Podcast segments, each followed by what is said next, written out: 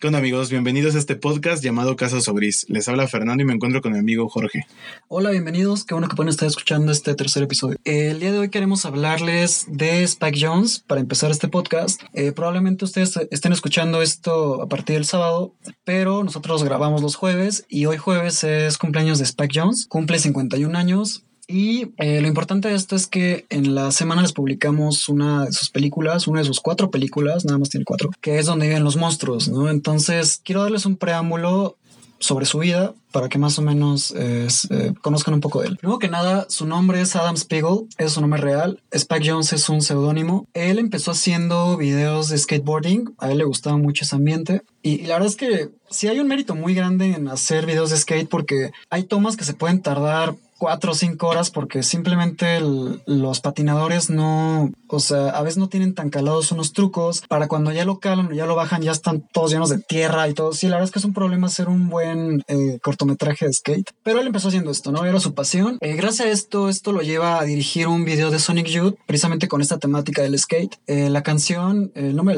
el nombre del video, el nombre de la canción es 100%. Es en este set de filmación donde conoce a Sofía Coppola, que, que sería su esposa. Eh, algunos años después. Al estar emparentado con Sofía Coppola, su suegro Francis Ford Coppola le entrega el guion de la que iba a ser su ópera prima, que es Quiere ser John Malkovich, escrita por Charlie Kaufman. Mm. Eh, esta película es su ópera prima a mí en lo personal, mm, les quiero hablar después de esta película en específico, nada más la vamos a hablar por encimita el día de hoy. Esta película sí como que me marcó porque justo la vi en esa transición que tuve entre la infancia y la pubertad, entonces fue ahí cuando me empecé a dar cuenta de que me gustaba el cine y que me gustaban ciertas tramas que tal vez no tuvieran tanta lógica, pero que aún así me gustaba seguir. Esta es, una, esta es la primera de sus cuatro películas, la segunda es Adaptation, basada en un libro que se llama ladrón de orquídeas, eh, la tercera es Donde viven los monstruos, la película de la que le queremos hablar hoy, y la cuarta es Hair, que es la que creo que más... es la película más eh, comercial, digamos. sí. Eh, por esta película ganó el Oscar a Mejor Guión en el 2014. Y bueno, este...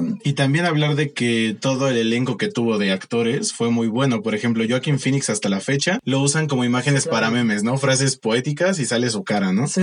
O sea, realmente es una película que marcó mucho. Es una película icónica, pero igual, nada más queremos hablarles por encima de esta película porque sí queremos dedicarle un especial a estas, a, cada una de estas cuatro películas. El día de hoy toca donde viven los monstruos. Antes que eso quiero decirles que Spike Jones, a pesar de que ha dirigido pocas películas, tiene un sinfín de cortometrajes y también ha participado en muchos documentales. Ha trabajado con Kanye West, eh, The Chemical Brothers, Bjork, o sea, sí es una persona con mucha actividad y es muy chistoso, pero él ha producido las cuatro películas de Jackass, incluida la última película que es Bad Grandpa, que, es Abuelo Sinvergüenza, que fue más de Johnny Knoxville. La vendieron como, como el Abuelo Sinvergüenza, que es chistoso porque esta película salió en el mismo año donde sale Her. Entonces es como muy padre saber que una persona puede escribir y dirigir una película tan bonita como Her, pero al mismo tiempo dirigir una película de un género completamente diferente como Jackass. Siento que lo que me gusta mucho de Spike Jones es que sus proyectos se nota que les mete corazón, ¿sabes? Que él le dan el guion, por ejemplo, la idea de tú dirige esto, y si él se siente cómodo haciéndolo, por eso te puede hacer Hair y el mismo año entregarte a sin vergüenza. Claro, la verdad es que es, es un hombre muy prolífico. Este año sacó un documental con Apple TV, que es un documental sobre los Beastie Boys. Se llama The Beastie Boys Story. Yo no he visto documental en Apple TV, este lo conseguí pirata. No le digan a Apple, o sea, yo sé que sus acciones no van a no van a caerse por esta declaración. De todos modos, les pido que guarden el secreto. Sin más, vamos a hablarles de dónde vienen los monstruos. Ok, esta película está basada en un libro para niños y de hecho podrías pensar si no la has visto que la película es infantil, pero en realidad el mismo Spike Jones tuvo problemas con la productora por este tema. Sí, él dijo que él no iba a hacer una película para niños, él iba a hacer una película sobre la infancia. Y es lo interesante y es lo poderoso de esta película. Es una película que pueden ver niños, que pueden ver padres y que más allá de eso te deja una lección, ¿no? La, trama es sobre un niño que realmente se deja llevar mucho por sus emociones y al no poder escaparse de su casa, escapa en su mente. Escapa en su mente a una isla habitada por monstruos donde lo hacen el rey y donde poco a poco descubre que ya estando en sociedad y ya al ser eh, parte de un, de, un, núcleo, ¿no? Exacto. Sí.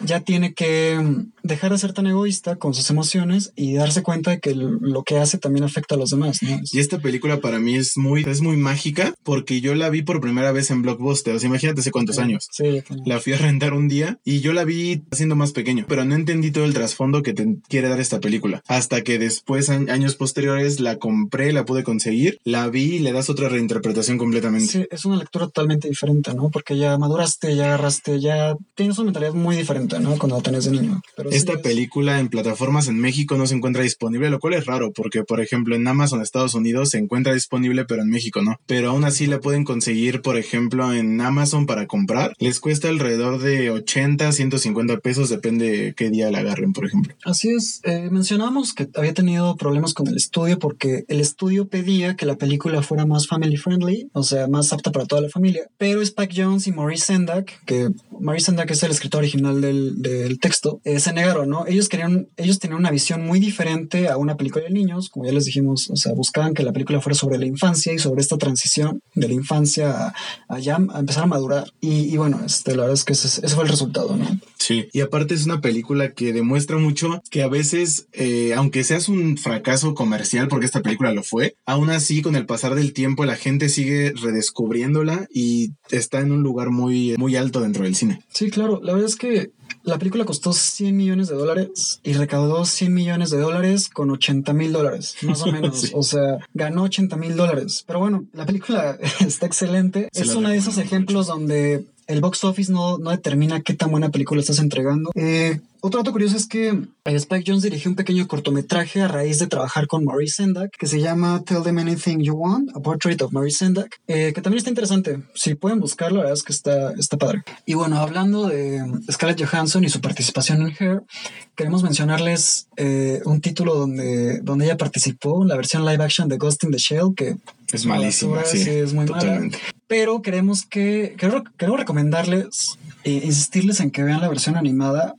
de 1995 porque esa sí es una buena película pertenece a este género del cyberpunk que está muy de moda y vamos a platicarles por qué deberían verla En primer lugar, porque está en Netflix. O sea, desde ahí es una ventana que puedan verla. Es una película que además dura muy poco, aproximadamente una hora y media una hora y media. si la verdad es que no es mi género favorito yo de hecho es una confesión muy grande pero yo nunca vi Dragon Ball Z de niño o sea yo nunca fui esta generación y es chistoso porque todo el mundo habla de Dragon Ball Z toda la primaria secundaria y prepa me tocó a mí no me dejaban verlo o sea yo era un niño muy consentido no sé, me, cuidaban mucho, me protegían mucho Ajá. entonces nunca le agarré el gusto al anime, pero sí, a partir de unos años para acá he empezado a ver muchas películas que, con este formato y Ghost in the Shell diría que es como la principal, es la, la- de las que más me ha gustado por el, tipo de tema que manejan. Eh, mucha gente todavía tiene el estigma o de cierta manera la repulsión, suena feo decirlo, pero es real, de que mucha gente no ve manga, no ve anime porque simplemente no le gusta ese- esa cultura en general. Pero a pesar de eso, siento que tiene, vale mucho la pena de que la gente lo descubra porque tienen muy buenos mensajes y que aparte Ghost in the Shell fue la que dio idea o parte o fue parte de la inspiración que tomaron muchos directores de películas icónicas. Así es, como los hermanos Wachowski con Matrix, que si ustedes se fijan entre la secuencia inicial de ambas películas, es básicamente un homenaje, ¿no? Entonces, homenaje, inspiración, como lo quieras ver. Y bueno amigos, pasando un poco a temas más oscuros, aprovechando que estamos ya una semana de Halloween, que es yo creo una de mis fechas favoritas, queremos hablarles un poco acerca de una película que les subimos recientemente que es Masacre de Texas, pero la película del 74, dirigida por Top Hopper, la película que empezó todo esto del mito de Leatherface, pero que ninguna de las películas nuevas le ha llegado siquiera. Entonces, esta película o el monstruo, digamos, el personaje icónico que es Leatherface, no salió de la mente del director tal cual. Todo esto está basado en un asesino real que se llamaba Ed Gein. Y esta persona eh, excavaba tumbas y además cometió asesinatos. Él lo descubrieron en el año 1957. En su pueblo donde él vivía en Painfield, Estados Unidos, había una ferretería que la dueña se llamaba Bernice Warden y que desapareció misteriosamente. Toda la investigación policial llevó a que uno de los principales sospechosos fue esta persona. Todos lo conocían en el pueblo y entonces la policía decidió ir a su casa y hacer una investigación. Cuando entraron a su casa encontraron el cuerpo de esta mujer colgado de cabeza, decapitada y con el cuerpo totalmente abierto. Encontraron adentro además muebles, este, ropa, cosas hechas con partes humanas, que eso es lo que toca mucho la película de Masacre de Texas. De hecho, al principio de la película hay un peritaje policial que es muy real porque de hecho tiene toda la inspiración a este caso real del asesinato y a partir de esto empieza a desarrollar la película. Es una película de muy bajo presupuesto, se hizo con 140 mil dólares y logró recaudar 30 millones de dólares. O sea, realmente fue una... Lo cual para la Para la época está muy bien, o sea, 30 millones de dólares es una buena. Y además es una película que tuvo un impacto enorme, teniendo en cuenta que el año anterior se había estrenado El Exorcista, que El Exorcista es una película icónica también, y que mucha gente en esa época la consideró solo por detrás del Exorcista de las más terroríficas. Es una película que además es muy fuerte y muy violenta para la época. Realmente el director se digamos que se atrevió a hacer este tipo de secuencias que en esa época no eran muy vistas realmente. Y con tan poco presupuesto logró entregar una película que tenía escenas muy fuertes y que a ti como espectador te estresan hasta la fecha. Gritos, música cerrada y todos estos sonidos que suenan al principio de la película como fotografías como con metal, se volvió ícono y muchos directores eh, a partir de ahí quisieron utilizar este tipo de sonidos. Impuso tendencia. Impuso tendencia. Entonces es una película que les recomendamos mucho y que está completamente ad hoc al tema ahorita de Halloween. Justamente Anthony Jeselnik, que es uno de los estandoperos que más me gusta, más que estando, bueno, él, él hace como, tira como muchos chistes de humor negro realmente no tiene un orden en, cómo hace el stand-up. Pero precisamente hace un chiste sobre cómo en su lámpara tiene pedazos de piel humana, ¿no? Todo eso. Yo no lo entendí hasta que vi la película. A lo que me refiero es que hay cosas dentro de la cultura pop que uno a veces no entiende porque, o sea, yo no soy gringo y y tal vez no entiendo muchas cosas que, que, para ellos es normal, ¿no? Sí. Y una de estas cosas es eso, o sea, por eso está padre acercarte al cine, o sea, el cine sí te expande, leer expande tu mente, el cine también lo hace, ¿no? El cine te, te da ese tipo de elementos. Y lo que pasa mucho también es que por ejemplo, es una película ya vieja y si la ves actualmente puede que a muchas personas se le hagan tontas ciertas escenas. Incluso muchas escenas de asesinato que tiene esta película pueden verse ya como viejas, pero tienes que ponerte en esa idea de que se estrenó en un año en el cual la gente realmente no tenía internet, no se ponía a pensar estos son actores, ¿sabes? Simplemente se metían a la sala y se transformaban a la película. Sí, claro, el concepto de terror, de suspenso va cambiando a través de las décadas, pero